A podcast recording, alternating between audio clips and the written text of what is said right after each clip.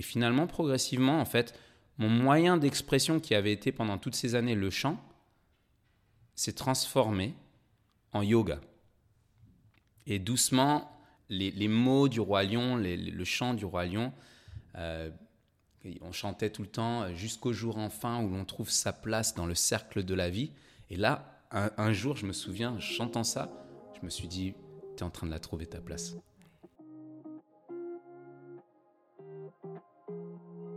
Bonjour, je suis Nathalie et tu écoutes le podcast Business of Yoga. Si tu veux créer la carrière épanouissante dont tu rêves et optimiser tes revenus liés à ton activité, tu es au bon endroit. Je partage ici les ressources et les inspirations rythmées par des interviews de spécialistes qui ont contribué à faire croître ma propre activité. Bref, le guide que j'aurais rêvé qu'on me donne quand je me suis lancée dans l'entrepreneuriat il y a seulement quelques années. Je synthétise pour toi les outils que j'ai appris via des guides simples et accessibles. Et si tu passes à l'action grâce à une technique, un conseil ou une idée, alors c'est gagné. Tu peux suivre l'actualité du studio sur kind.yoga et pour un max d'infos sur les programmes et les lancements de notre école, abonne-toi au podcast dans la description de l'épisode. Bonne écoute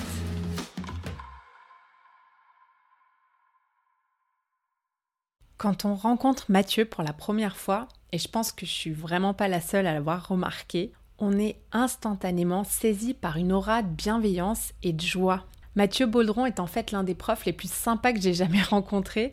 Et pour la petite histoire, quand il a enseigné une série de workshops chez Kind, c'était évidemment complet et donc j'ai pas pu y assister malheureusement. Mais j'avais fait l'accueil du cours et puis ensuite j'ai été montée travailler dans le bureau qui se trouve juste à côté du studio. Et là, à la fin du workshop, parce que les murs, hein, ils sont pas très épais, j'ai entendu l'ensemble de la salle chanter un mantra avec Mathieu et l'émotion était saisissante. J'ai eu les larmes aux yeux en fait. Et vraiment, j'exagère pas. C'est là que je me suis dit que Mathieu avait quelque chose de spécial. Mathieu, il a un parcours dont beaucoup de personnes rêvent. Ancien chanteur professionnel de comédie musicale, il est aujourd'hui professeur de yoga international et professeur de professeurs dans les différentes formations qu'il enseigne à travers le monde. Il vit aux États-Unis avec sa femme, Ashtin, et sa petite fille dans le Michigan, et nous avons le plaisir de l'accueillir régulièrement à Paris. La prochaine occasion sera d'ailleurs très bientôt pour le Cannes Festival qui a lieu le 13 et le 14 mai. Aujourd'hui, je vais l'interroger sur son histoire de chanteur et sa découverte du yoga, les débuts de sa carrière, comment il s'est approprié aussi le business du yoga. On va aborder le secteur formation, dont il vit aujourd'hui principalement, et je vais essayer de le convaincre de chanter un petit quelque chose. Mais je garde ça pour la fin, bien sûr. Allez, sans plus attendre, je laisse place à notre conversation. Salut Mathieu Salut Nathalie Je suis ravie de t'accueillir aujourd'hui dans mon podcast. Merci d'avoir euh, accepté l'invitation. Je suis très heureux en tout cas euh, d'être là. Merci de m'avoir invité. Avec grand plaisir. Je sais que tu es assez occupé parce que tu donnes formation en ce moment. Donc, c'était pas facile pour trouver un créneau. Euh, tu es toute la journée non-stop en, en, formation. Ouais. J'ai l'impression que tu as trouvé vraiment ce qui fait sens pour toi dans, à travers les, toutes les formations que tu donnes. Qu'est-ce que ça fait d'avoir euh, trouvé justement un, métier euh, qui nous passionne et qui fait sens? Ça fait du bien euh, de savoir qu'on est utile et de faire un truc qui, qui, est utile pour les autres aussi. ça a été pour, pendant longtemps pour moi une espèce de, de quête, mais je ne savais pas trop le but en fait de cette quête. Donc quand j'étais dans, le spectacle, euh, je faisais du spectacle pour, rendre des gens heureux, mais j'avais pas vraiment identifié euh, quel était mon but, quel était mon rôle. Et depuis que j'enseigne le yoga, bah, ce rôle il est très clair. Et puis en plus, j'ai pas besoin de me cacher derrière un masque ou derrière une chanson ou derrière des mots pour partager avec les gens. Je peux, je peux juste être moi-même et être le plus sincère à, la plus sincère personne. Et en fait, le plus tu es sincère, le plus ça marche. Donc c'est génial. Exactement. Comment tu as découvert le yoga alors? C'était pendant ta carrière euh, à Broadway? Presque, presque à Broadway. Euh, c'était pendant le Roi Lion à Paris au théâtre Mogador. Euh, j'avais 21 ans, j'étais le, le, chanteur le plus, le plus jeune en fait du show. Et j'étais doublure Simba et j'étais ce qu'on appelle un swing. Donc les swings, c'est des personnes en fait qui, qui, sont capables de remplacer tous les, les hommes euh, du show, qui connaissent aussi tout ce que font les femmes pour pouvoir en fait couvrir euh, ces rôles-là quand il y a un problème, quand il y a quelqu'un de malade. Il faut savoir que au Roi Lion, il y a, il y a énormément d'artistes, donc il y a toujours en fait quelqu'un de, de, malade.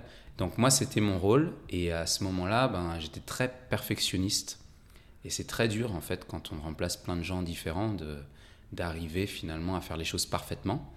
Donc j'avais beaucoup beaucoup de frustration et euh, c'est une amie euh, qui travaillait dans le spectacle, euh, Gianni Guimares, qui est une professeure de, yoga Bikram maintenant, et elle m'a emmené au yoga.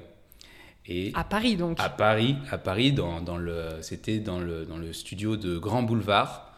Et, et c'était, c'était une expérience, la première fois que j'y suis allé, la première chose que je me suis dit euh, dans la salle, c'est pourquoi je fais ça? Mais qu'est-ce qui se passe? Il fait chaud euh. Il fait chaud, ma vie est, difficile déjà. qu'est-ce que qu'est-ce que je fais là? Bien sûr, bien sûr, j'ai réfléchi, je me suis dit après, c'est vrai que oui, si tu fais ça régulièrement, tu vas être, tu vas être vraiment vraiment fort, mais j'avais pas nécessairement tout de suite un coup de foudre pour le yoga. Euh, je me suis juste dit que c'était très difficile. Et puis bon, euh, c'était physique. Pour moi, il n'y avait pas de, de, choses euh, spirituelles attachées à ça. Donc, donc je l'ai suivi, j'y suis allé plusieurs fois. Et, et à l'époque, en fait, j'avais ma petite amie dans le, dans le spectacle Le Roi Lion, qui était aussi la, la plus jeune chanteuse du show. Et elle était doublure Nala et euh, Mélina Mpoy, qui est encore d'ailleurs, je crois, dans le Roi Lion. Euh, J'y suis allée récemment, c'est extraordinaire. C'est un superbe, un superbe spectacle, ouais, ouais, ouais. Magnifique. Et donc euh, voilà, elle, elle, jouait donc, elle jouait la maman de Simba, mais elle jouait aussi, elle était doublure Nala, et, et elle m'a finalement mise sur, elle m'a mis sur le chemin du yoga sans, bah, sans le faire exprès parce qu'on on a commencé à y aller ensemble, en amoureux, au yoga, avec notre ami Gianni. Et, euh, et puis, euh, on a voulu, à un moment, euh, elle et moi, acheter un appartement. On était, on était très heureux en couple. Et puis, au moment où, ça faisait quoi, trois ans environ qu'on jouait le show, au moment où on a eu le crédit de la banque, elle a pris peur, ce qui peut arriver, et je lui en veux absolument pas. Et elle a pris peur. Et puis, ben, à ce moment-là, ben, elle, elle, elle, m'a laissé. Et pour moi, c'était très dur à ce, à ce moment parce que je me projetais. J'étais toujours quelqu'un qui vivait dans le futur. Et finalement, elle m'a fait le plus beau cadeau qui soit.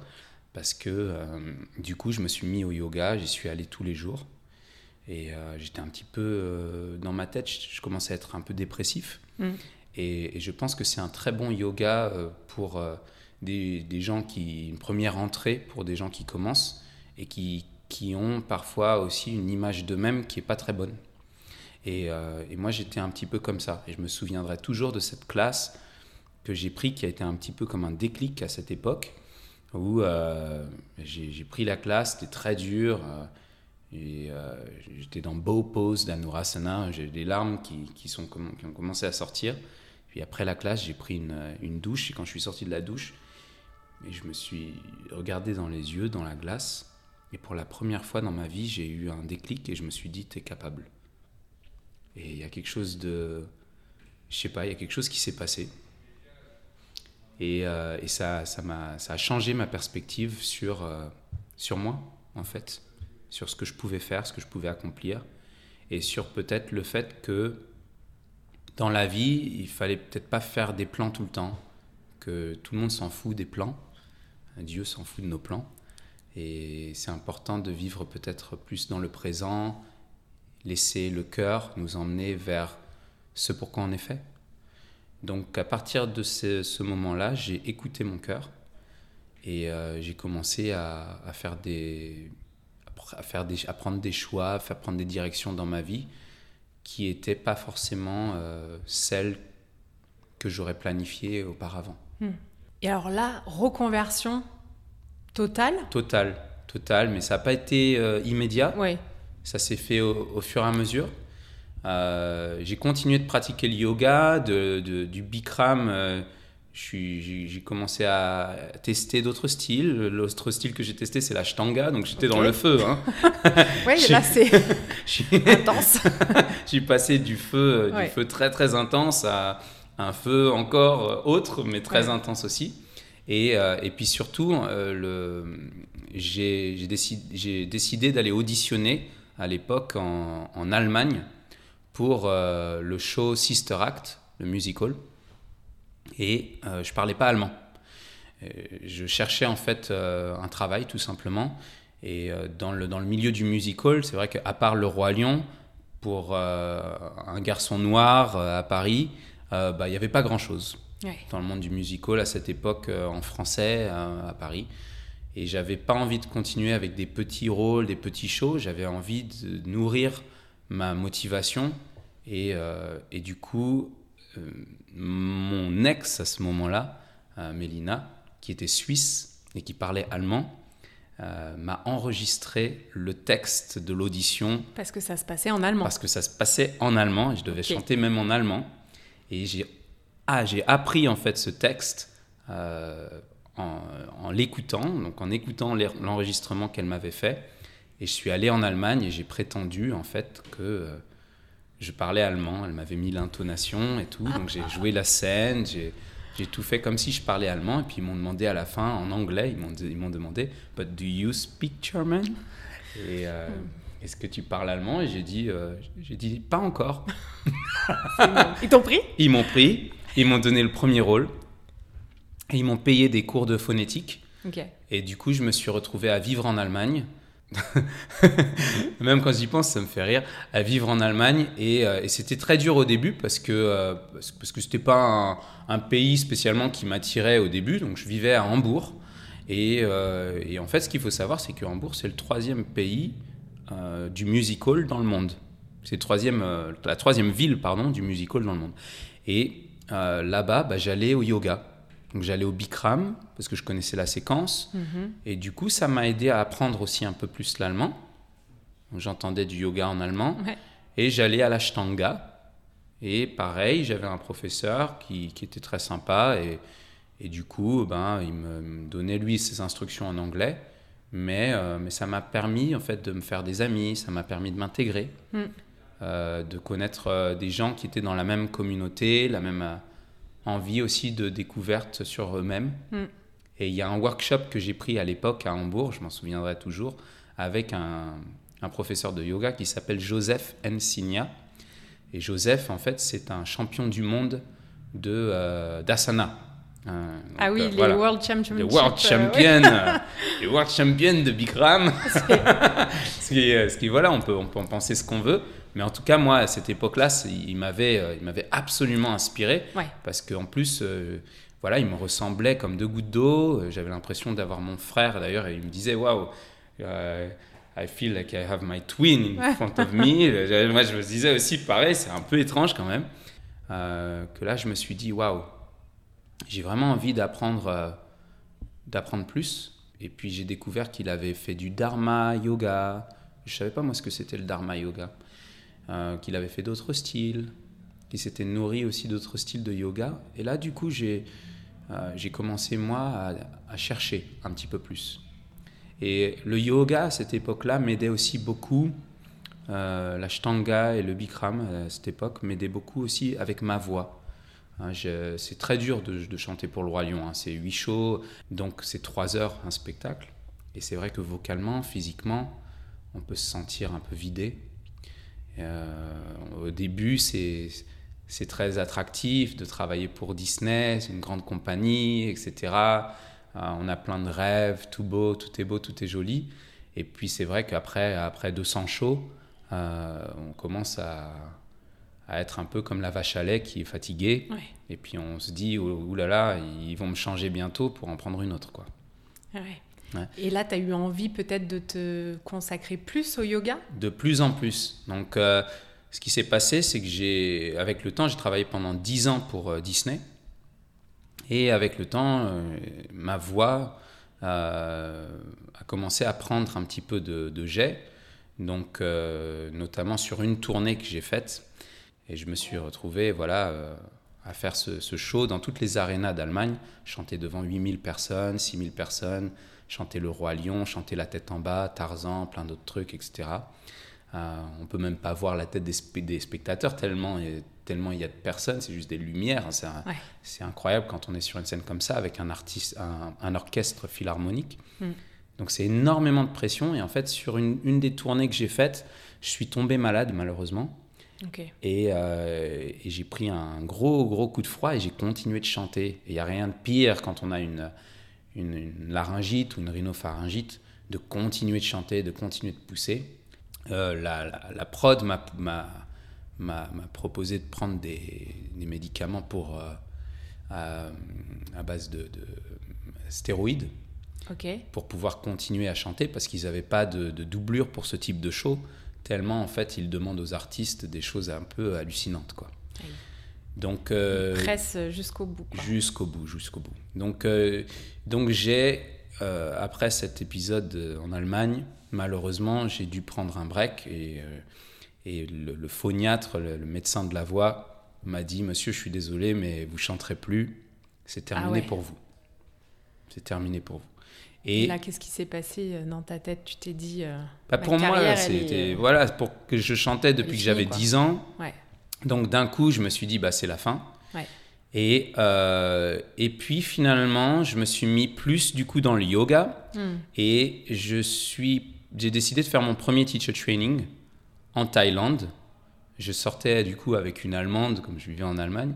Et elle, elle était très aventurière. Elle, avait des parents qui avaient vécu dans une, dans une roulotte, ils faisaient, des, plein de trucs, ils voyageaient tout le temps, etc. C'était un truc un peu dingue. Et elle est allée euh, en vacances, elle, travaillait sur le show Sister Act. Euh, elle a un nom un peu rigolote, hein, Erdmouth. C'est son, son, prénom, c'est incroyable. super belle, mais son nom, c'est vrai, c'était pas facile à dire. Même pour moi, français, c'était chaud. Et, euh, mais elle était délirante et vraiment. Et d'ailleurs, elle est prof de yoga maintenant aussi. D'accord. C'est quand même incroyable. Les gens qu'on rencontre sur notre chemin sont toujours là pour nous emmener dans la mm. direction euh, où on a besoin d'apprendre quelque chose. Quoi. Et elle est allée en Thaïlande et puis elle est revenue de Thaïlande euh, parce qu'on n'avait pas nos vacances ensemble. On travaillait dans la même compagnie, mais on n'avait pas nos vacances ensemble.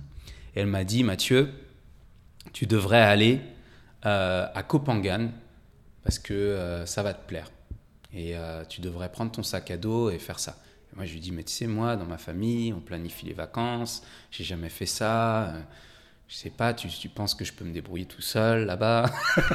T'étais jamais parti ah, J'étais un peu différent du, du Mathieu de maintenant, hein, même si je faisais un peu de yoga. Parce qu'aujourd'hui, c'est dans les avions à travers le monde. Tout le temps, hein, voilà, voilà, voilà. Donc, donc elle, euh, elle m'a dit ça et puis bah, je suis allé euh, là-bas et en fait j'ai fait ma première formation 200 heures euh, sur l'île de Kopangan. Et, et j'ai vu juste un mois avant que ma formation commence qu'il y avait une autre formation 200 heures sur l'île de Koh Samui qui est juste à côté donc en Thaïlande avec Bryony Smith et Dice, oui. Dice toi, tu savais qui c'était à l'époque? Ben, euh, ils étaient. En fait, ils, ils, commençaient à être connus. Ouais. Et puis, ils avaient ces très belles vidéos euh, de la. C'était Equinox qui avait fait de très très belles vidéos. Une salle de sport américaine. Voilà. Et qui avait fait une vidéo sur YouTube qui mm. avait fait un buzz en fait. Avec eux deux, euh, c'était bah, c'est vrai qu'on voyait jamais un couple qui faisait du, de l'acro-yoga, mm. qui faisait du yoga, qui faisait des handstands avec de la grâce extraordinaire. Donc, je suis allé prendre mon premier 200 heures sur Kopangan avec deux filles euh, qui étaient canadiennes. Et après, en fait, ce 200 heures qui était un petit peu. Euh, qui n'était pas. Qui n'était pas le plus, le plus précis possible. Hein. C'était un petit peu. Il y, avait, il y, avait, beaucoup de choses qui auraient pu être revues et corrigées, mais quand on fait un premier 200 heures, on ne sait pas. Donc, donc de toute façon, c'est génial. donc, donc voilà, donc moi c'était génial. Je faisais des découvertes incroyables. Je mangeais. Euh, d'un coup, je mangeais, euh, je, mangeais plus de, viande, euh, mon alimentation, elle était clean, je prenais ma douche sur la plage, sur, avec la, douche de la plage, je dormais dans un dortoir sur un matelas, je vivais une vie complètement bohème. la nuit, j'allais me baigner tout nu dans le dans l'eau, il y avait des, trucs fluorescents partout, c'était c'était extraordinaire. Et, et du coup, j'ai fait ces 200 heures et puis j'ai enchaîné tout de suite avec le 200 heures de Koh Samui. Tu t'es dit, je suis là, de toute façon. euh, Voilà, je me suis dit, je suis là, de toute façon, je peux plus chanter. Donc euh, voilà, j'avais des sous de côté à cause du musical. Mm. J'ai dit, bah, je mets tout. euh, je mets tout dans ça. De toute façon, je, ma, ma vie, je sais même pas là le sens en fait qu'elle a. Mm. Donc, j'y allais pas pour devenir prof. Mm. J'y allais juste pour me faire du bien. Et pendant que j'étais là-bas, je reçois un, un mail de, du Lyce- Lyceum Theatre, euh, Londres. Le Lyceum, c'est un grand théâtre où il y a le Roi Lion. Et bon, euh, pour un Français euh, qui est dans le musical, euh, chanter dans le West End londonien, Ouais.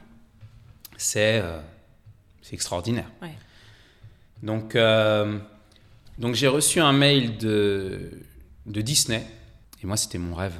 Ah, les, les- les étapes, euh, vraiment, euh, Hambourg, j'avais fait Hambourg, troisième ville du monde pour le musical, Londres, deuxième ville, New York, c'est l'étape suivante. Ouais. Donc là, pour moi, je voyais, je me disais, waouh, ok, j'ai reçu une invitation pour être dans le Roi Lion à Londres, mais je peux plus chanter. Petit problème. Donc là, c'était c'était un peu, c'était très difficile. Ouais. Très, très difficile. Je me suis dit, mais, mais qu'est-ce que je vais faire? Qu'est-ce que je vais faire? Et du coup, j'avais quelques connaissances en, en yoga à ce, ce moment-là, puisque je venais de prendre deux 200 heures. Mm. Et c'est euh, Bryony, Bryony qui, qui avait été, elle, chanteuse, un peu comme Jordi chez nous, les Français. Ouais. Elle, elle avait fait ça, en fait, mais en Thaïlande. D'accord. Elle était chanteuse avant. Donc j'ai parlé beaucoup avec elle et puis je me suis dit, en fait, je- il faut que j'utilise les backbends, le pranayama, la respiration, euh, pour peut-être réinitialiser ma voix, pour travailler ma voix et voir si je peux me guérir en fait. Et, euh, et je voulais pas me faire opérer ou quoi que ce soit. Mm.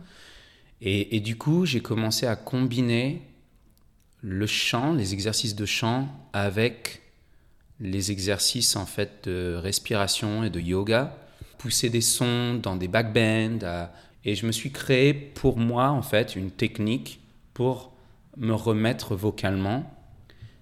Et ça a marché. Ça a marché.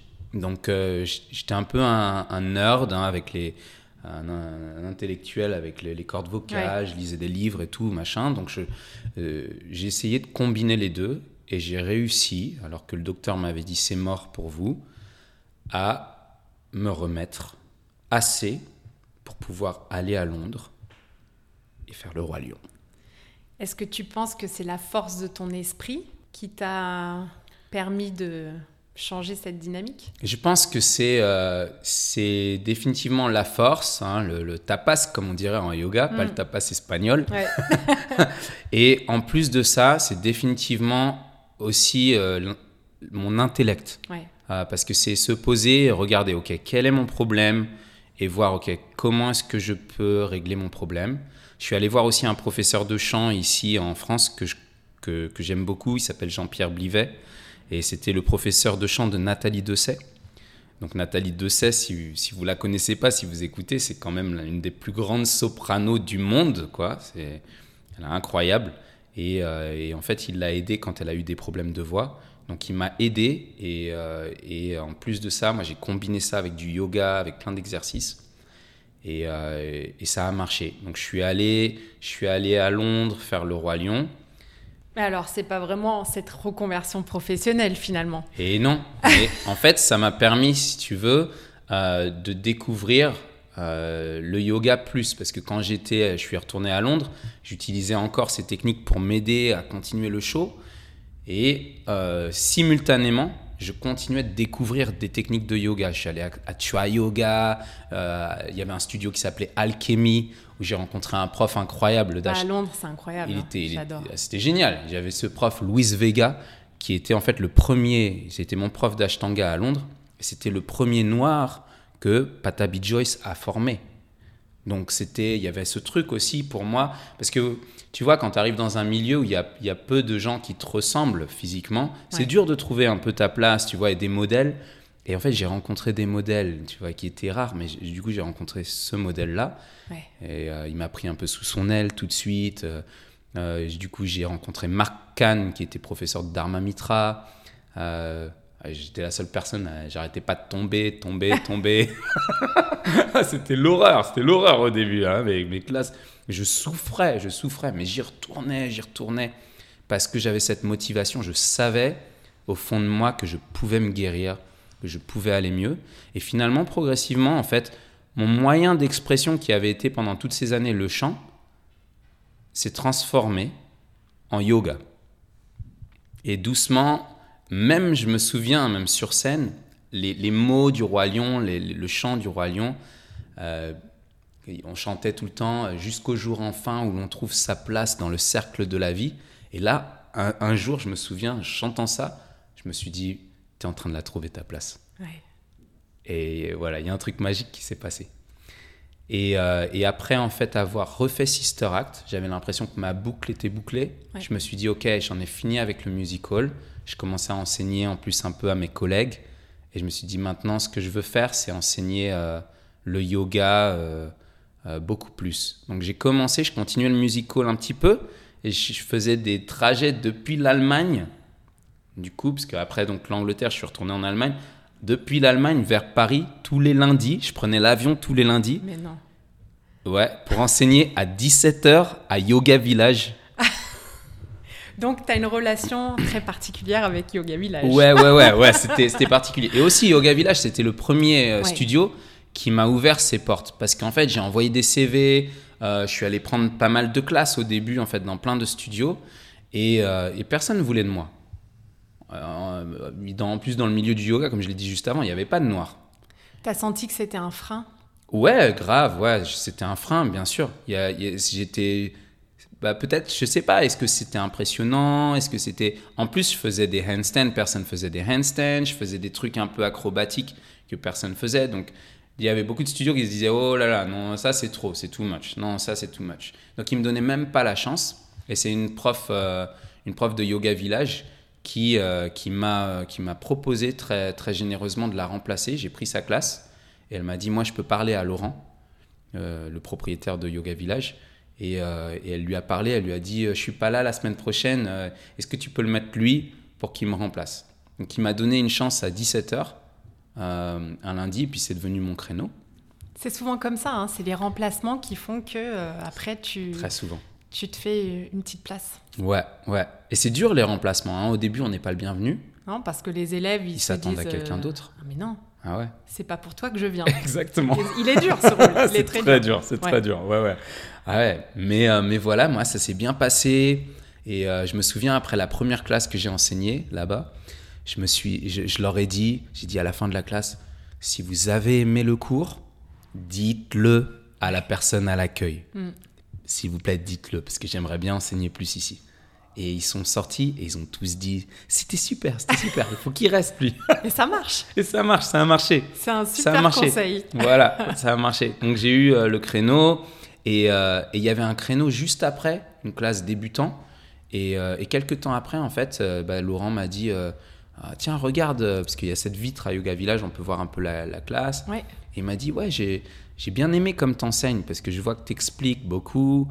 Et en fait, je sais pas, cette classe débutant, je suis pas sûr que ce soit le bon fit pour le studio. Et, et, euh, et du coup, une semaine plus tard, bah, j'avais aussi cette classe-là. Donc à chaque fois que je revenais à Paris, j'enseignais deux classes d'affilée le lundi.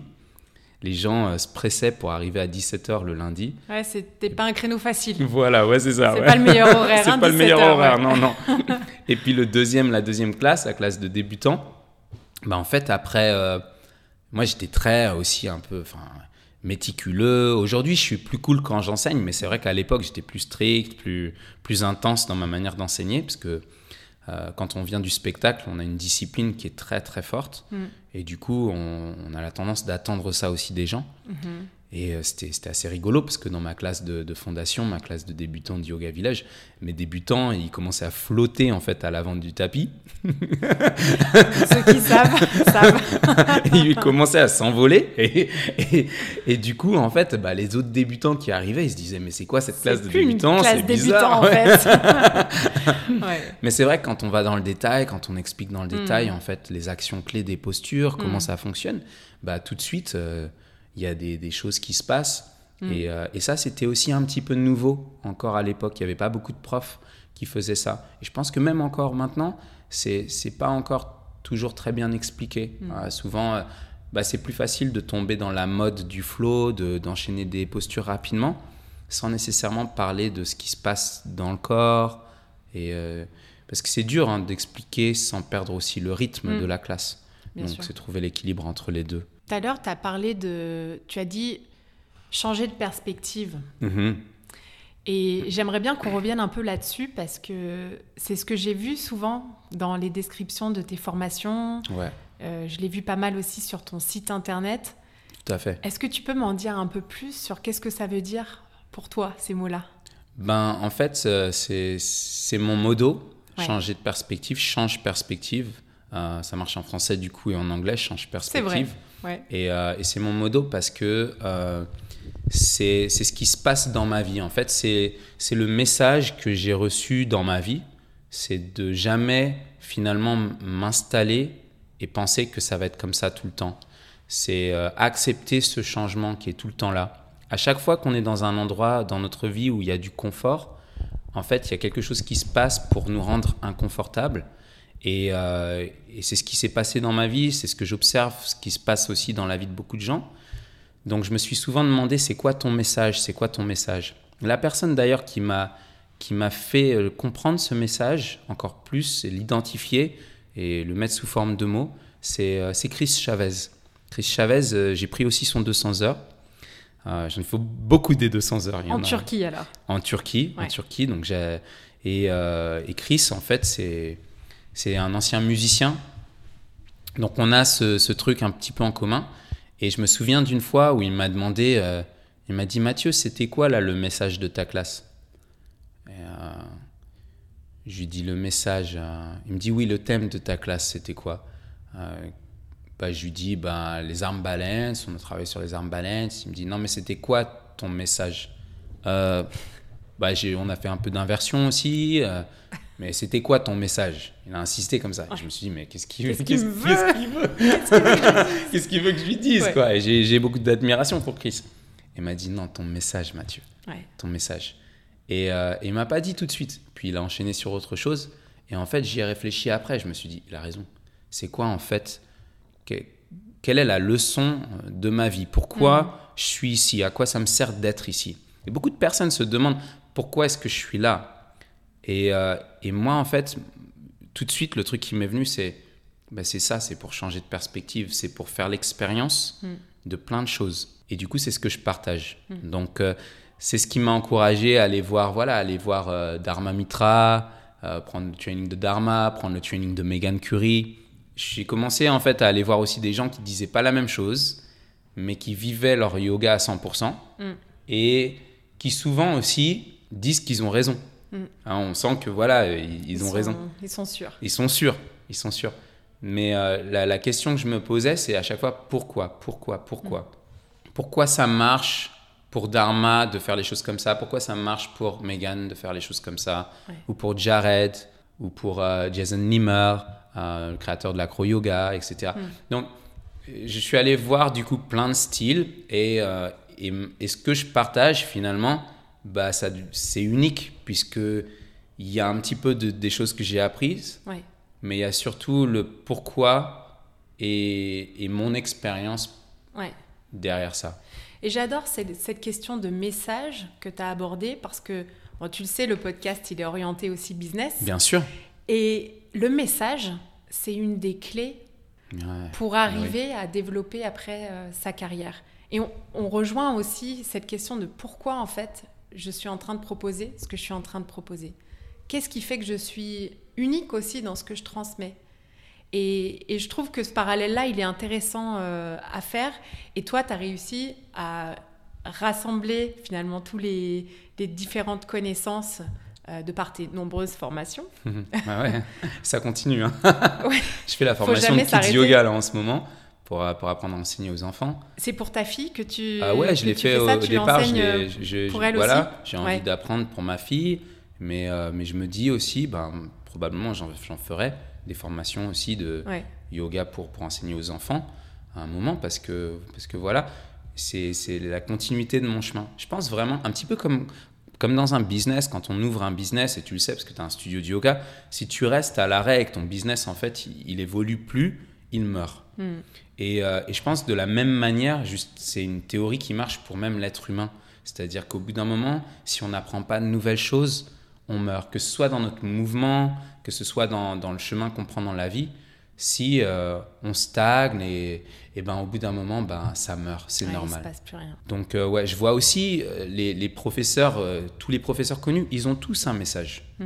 Et ça, je m'en suis rendu compte après, quand j'ai pris le training de Megan, par exemple. Hein, Megan, c'était son message, c'était euh, love every moment. Mm. Hein. Pour euh, Dharma, c'était be receptive. Pour Talia, c'est euh, euh, je sais plus euh, quelque chose aussi avec love. Love and all is coming. Love and all is coming. Voilà. Donc ils ont tous en fait identifié, ils ont tous un point commun, c'est qu'ils ont identifié leur message. Et du coup, ça fait d'eux, pas seulement des, des professeurs de yoga, mais ça fait d'eux un petit peu des, des- des spiritual leaders, des gens Mm. qui vont inspirer d'autres gens à, à se réveiller, à aller dans une direction. Et, euh, et pour moi, je vois un petit peu, si tu veux, chaque workshop, chaque euh, classe que j'enseigne comme un petit peu des chapitres de mon propre livre. Puisque le yoga, on, on le sait, c'est une, une, ça vient de l'expérience, c'est une philosophie. Et le philo, Sophia, c'est, Sophia, c'est, la sagesse. Et la sagesse, on la construit par l'expérience. Donc en fait, euh, en fait, finalement, le yoga, c'est aussi ce partage d'expérience. Euh, et c'est comme ça que, c'est comme ça que je le vois. Je, je trouve que c'est ce qui aide en tout cas le plus mes élèves. Mm. Donc, euh, et c'est ce qui me plaît. Ouais.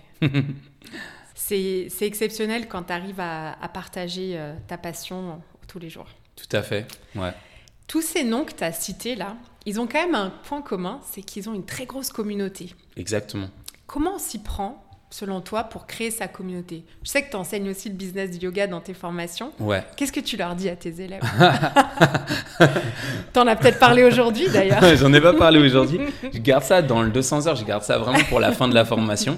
En fait, c'est quoi le business du yoga? D'ailleurs, quand je, quand je l'enseigne, je commence toujours par ça. Je leur, je leur dis qu'en fait, euh, ben, quand j'ai commencé à enseigner, tu vois, le- les formations de yoga, déjà, un, c'était un accident.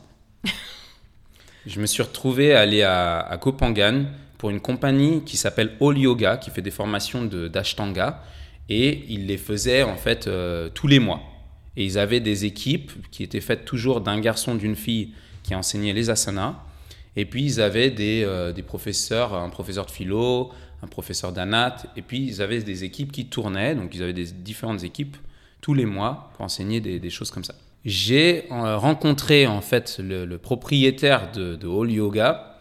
Et il, me contacte. Il me dit Mathieu, euh, je cherche des nouveaux profs pour former une équipe.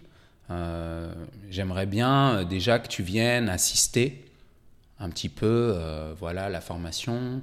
Euh, si ça t'intéresse, ça pourrait être sympa. Moi, j'aimais bien l'ashtanga à l'époque. Je faisais du vinyasa, je découvrais le yin, etc. Je lui dis ah ouais, avec plaisir. Je veux bien. Une bonne opportunité. Une bonne opportunité, voilà. Donc je, je- je fais mon voyage euh, vers la Thaïlande qui m'avait tellement, euh, tellement plu. Et j'arrive en taxi-boat à Kopangan. Je sors du taxi-boat et là, il, il arrive, David, pour me chercher. Il me dit Mathieu, j'ai un problème. Je lui dis Qu'est-ce qui se passe? Il me dit Bah, Marcella, c'était la, la prof euh, qui devait normalement vraiment diriger le training. Elle s'est cassée la jambe. Donc je me suis retrouvé en fait à euh, enseigner. euh, La doublure, encore une fois. Je me suis retrouvé à enseigner et, et bon, j'étais, j'étais flippé. Donc, euh, donc voilà, j'avais l'impression que je manquais de connaissances, etc. Donc j'ai voulu apprendre après. C'est pour ça que j'ai pris tous ces trainings. Et à la fin de chaque training, donc j'ai commencé à enseigner ces trainings beaucoup. À la fin de chaque training, il y avait le business du yoga. Alors imagine, moi qui euh, avait atterri là complètement par accident, euh, enseigner le business du yoga à des futurs profs de yoga alors que j'avais même pas moi assez d'expérience, Ouais. c'était un peu étrange quoi. Ouais.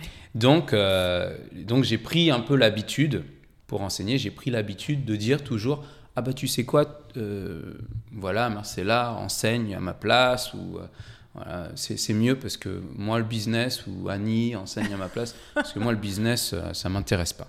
Puis j'étais un peu un peu hippie style, voilà Ouais. tranquille, hein, avec mes baggy, mais enfin. donc, euh, donc ça, c'est ce que je raconte à mes élèves là dans les trainings parce que euh, voilà, c'était vraiment pas mon truc. Mm. Et, euh, et, en fait, j'ai rencontré des gens qui étaient des spécialistes du business du yoga. Je pense à Bryony, qui avec qui j'avais fait un teacher training, puis qui finalement euh, m'a demandé après d'enseigner la philo dans son training, d'enseigner plus de choses dans son training, alors que je n'étais pas prof de philo. Voilà. Euh, et, ces gens-là, en fait, eux, ils étaient sur Instagram, euh, sur, sur euh, les, médias sociaux. Ils mm. avaient des, gros, des grosses machines qu'ils avaient créées, en fait, eux, pour se promouvoir. Et du coup, ils ont commencé, eux, à m'apprendre plus de choses sur le business. Donc, donc après, le, le, business, bah, c'était quelque chose quand même que je faisais, mais que j'aimais pas trop. Mm-hmm. Jusqu'à ce que je comprenne une chose, c'est que euh, je dis toujours à mes élèves, la concentration yogique, c'est ce qu'on cultive avec le yoga. Donc il y a une différence entre la concentration normale et yogique. Normale, ça dépend de l'intérêt, c'est-à-dire on va me payer tant, je vais me concentrer plus. On me paye moins, je me concentre moins. Alors que concentration yogique, c'est être capable d'être concentré 24 heures sur 24, 7 jours sur 7 sur euh, n'importe quelle action, peu importe ce que c'est, avec la même intensité. Donc si j'embrasse ma chérie, eh ben, euh, quand je fais la vaisselle, j'ai aussi la même concentration. Et quand j'enseignais ça à mes élèves, je me suis dit un jour, tu sais Mathieu, tu devrais avoir la même concentration yogique aussi pour ton business du yoga. Parce que... pas quelque chose qu'on laisse de côté. Exactement, exactement. Et puis c'est pour la bonne cause. Hein, on ne devrait pas laisser... Euh, des grandes marques euh, euh, ouvrir des studios de yoga et puis c'est des mecs en costard cravate qui connaissent rien du tout au milieu du yoga. Il y a un moment, il faut qu'ils descendent, qu'ils enlèvent leur costard et puis qu'ils aillent prendre des classes. Et il devrait y avoir encore plus de propriétaires de studios qui pratiquent le yoga, qui font des workshops, qui sont professeurs, qui apprennent, qui apprennent, qui apprennent. Parce que c'est en apprenant finalement sur le yoga qu'on peut faire un business yogique. Mm. Donc, euh, donc voilà, ça c'est une des choses que je dis toujours dans mes formations et je pense que c'est important, c'est que euh, les professeurs de yoga, on doit se prendre en main, c'est notre, euh, c'est notre pratique de yoga aussi. Mm. Est-ce que tu penses que aujourd'hui il y a un peu trop de communication sur Instagram de la part de certains grands professeurs qui pourraient être presque qualifiés de professeurs stars Comment mhm, toi, tu observes il ça? il, y a un star il, y a, définitivement un star system dans le yoga. Hein. C'est clair, c'est clair. Hein. Moi qui viens en plus de, de du musical à la base, euh, j'ai fait aussi de la télé, j'étais présentateur et euh, tout pour Cartoon Network, j'ai fait des trucs sympas. Et, franchement, mais, euh, grave quoi. J'ai quitté en fait le, le musical et le, la scène parce qu'il y avait, il y avait ce truc un petit peu voilà superficiel. Et puis ben, au final, c'est vrai que bah, ça existe aussi dans le monde du yoga. Mm. Mais euh, souvent, les, médias sociaux, Instagram a une, une, euh, image négative pour beaucoup de professeurs de yoga.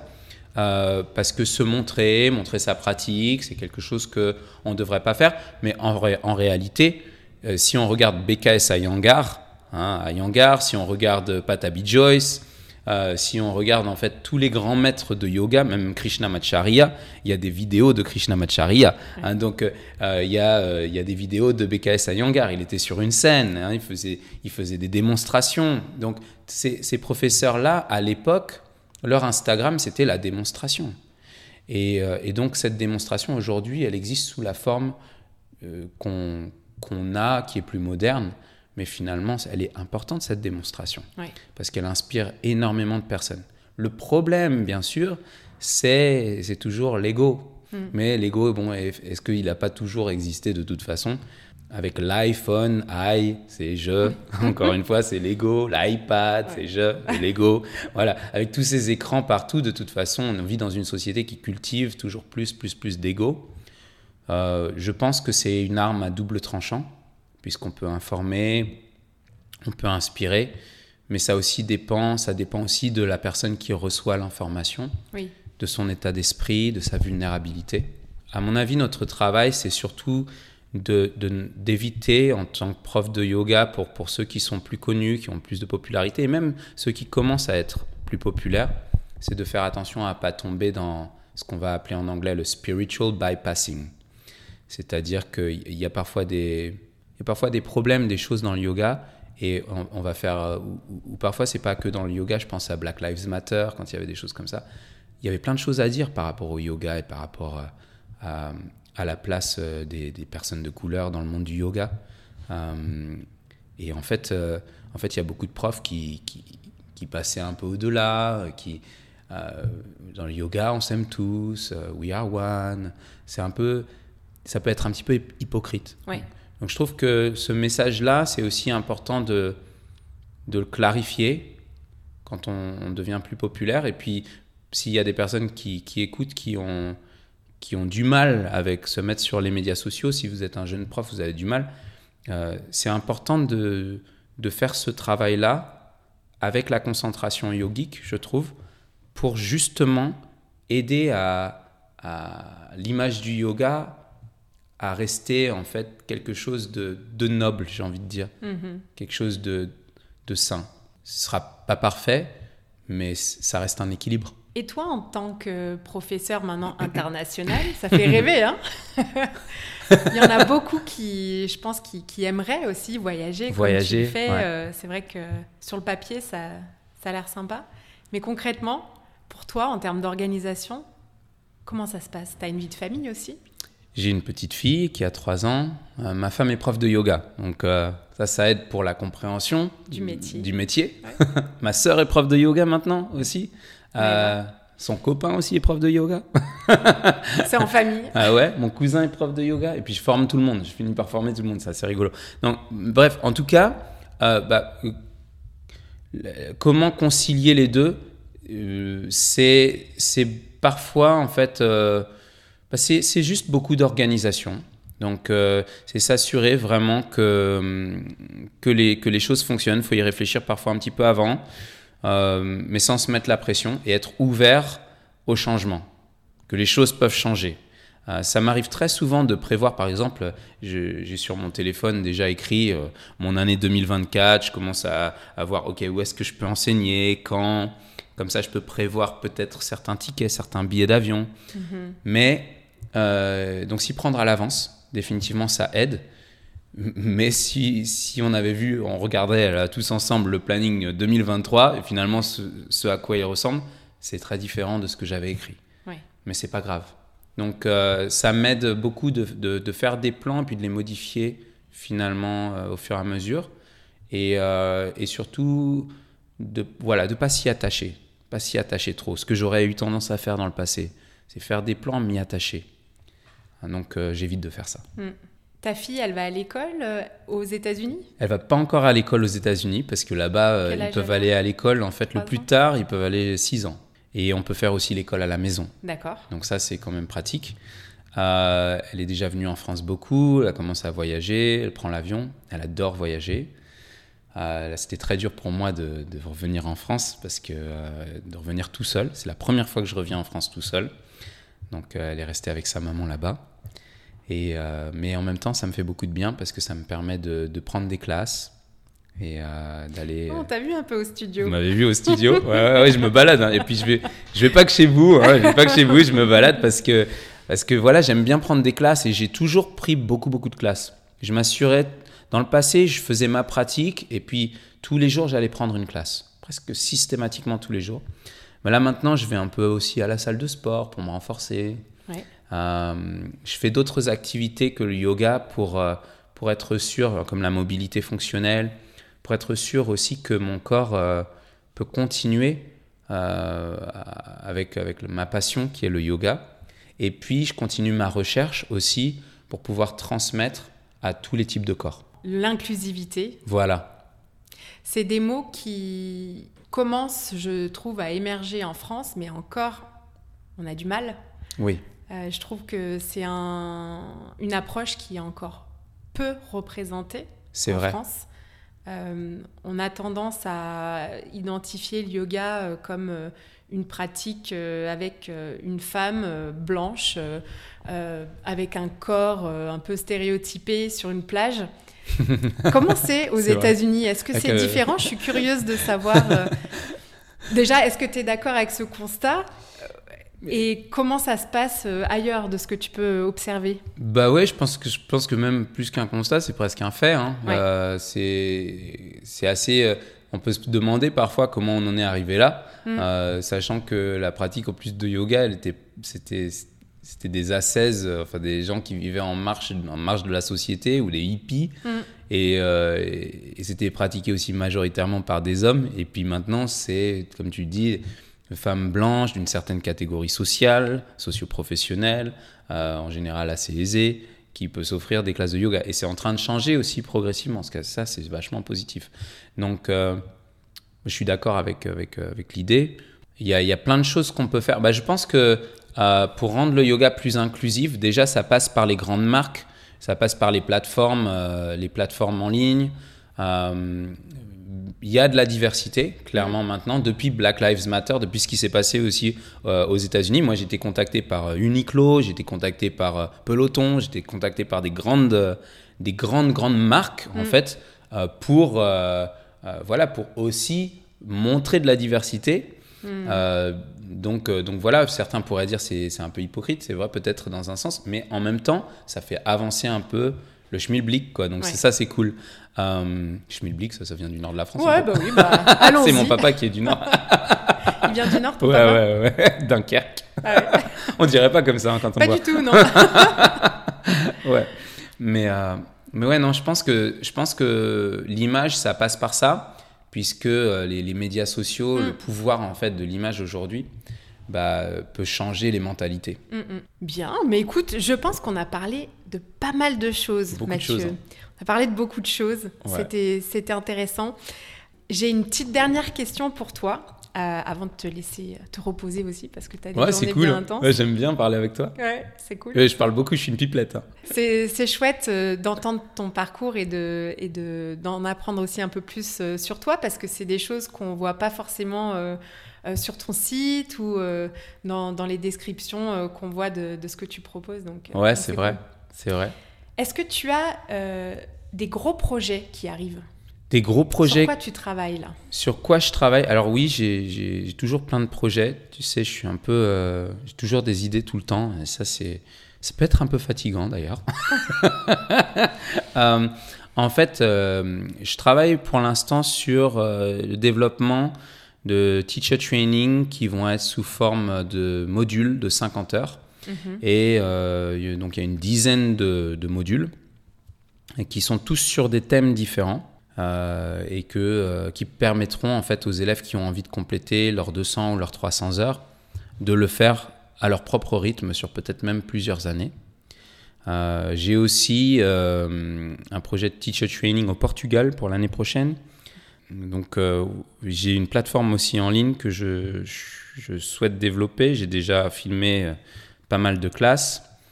Euh, mais comme je fais tout tout seul, je mets toujours beaucoup de temps. Et euh, depuis que j'ai une petite fille, je suis comme un escargot.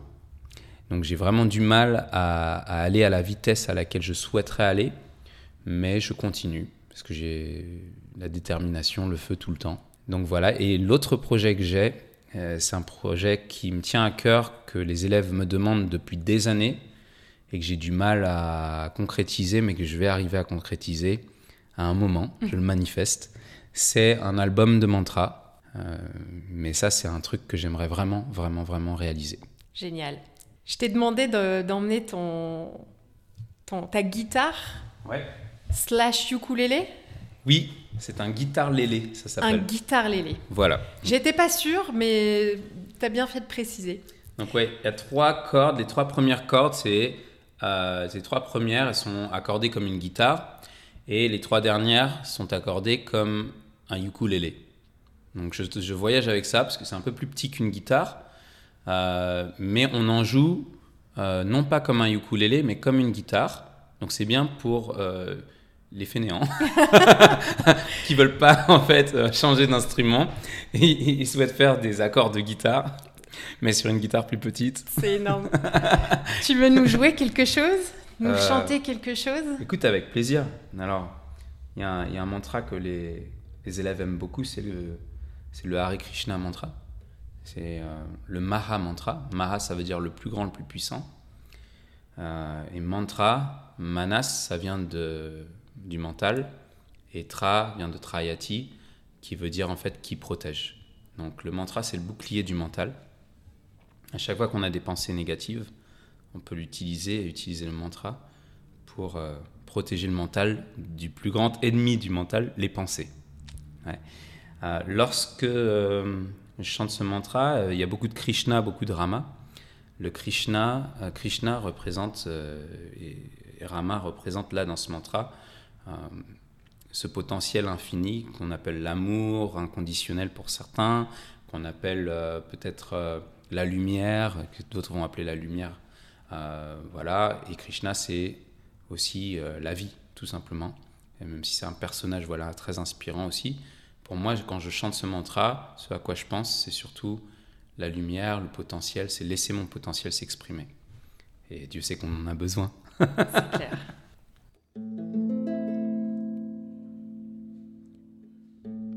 Hare Krishna. Hare Krishna, Krishna Krishna, Hare Hare, Hare Rama, Hare Rama, Rama Rama, Hare Hare,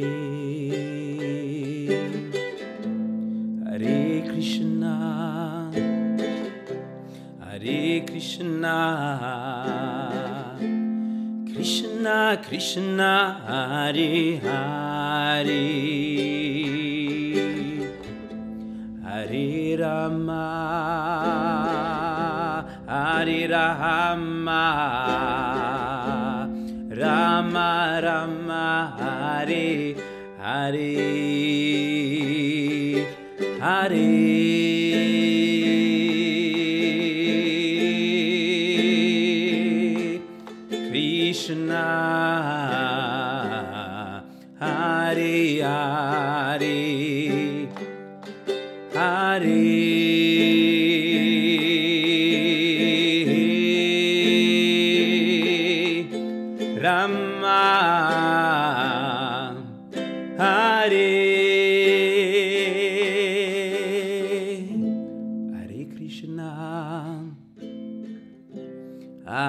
Krishna,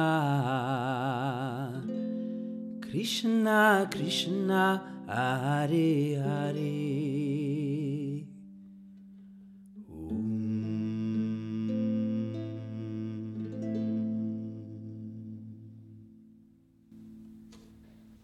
Magnifique. Merci beaucoup Mathieu. Merci. Belle journée.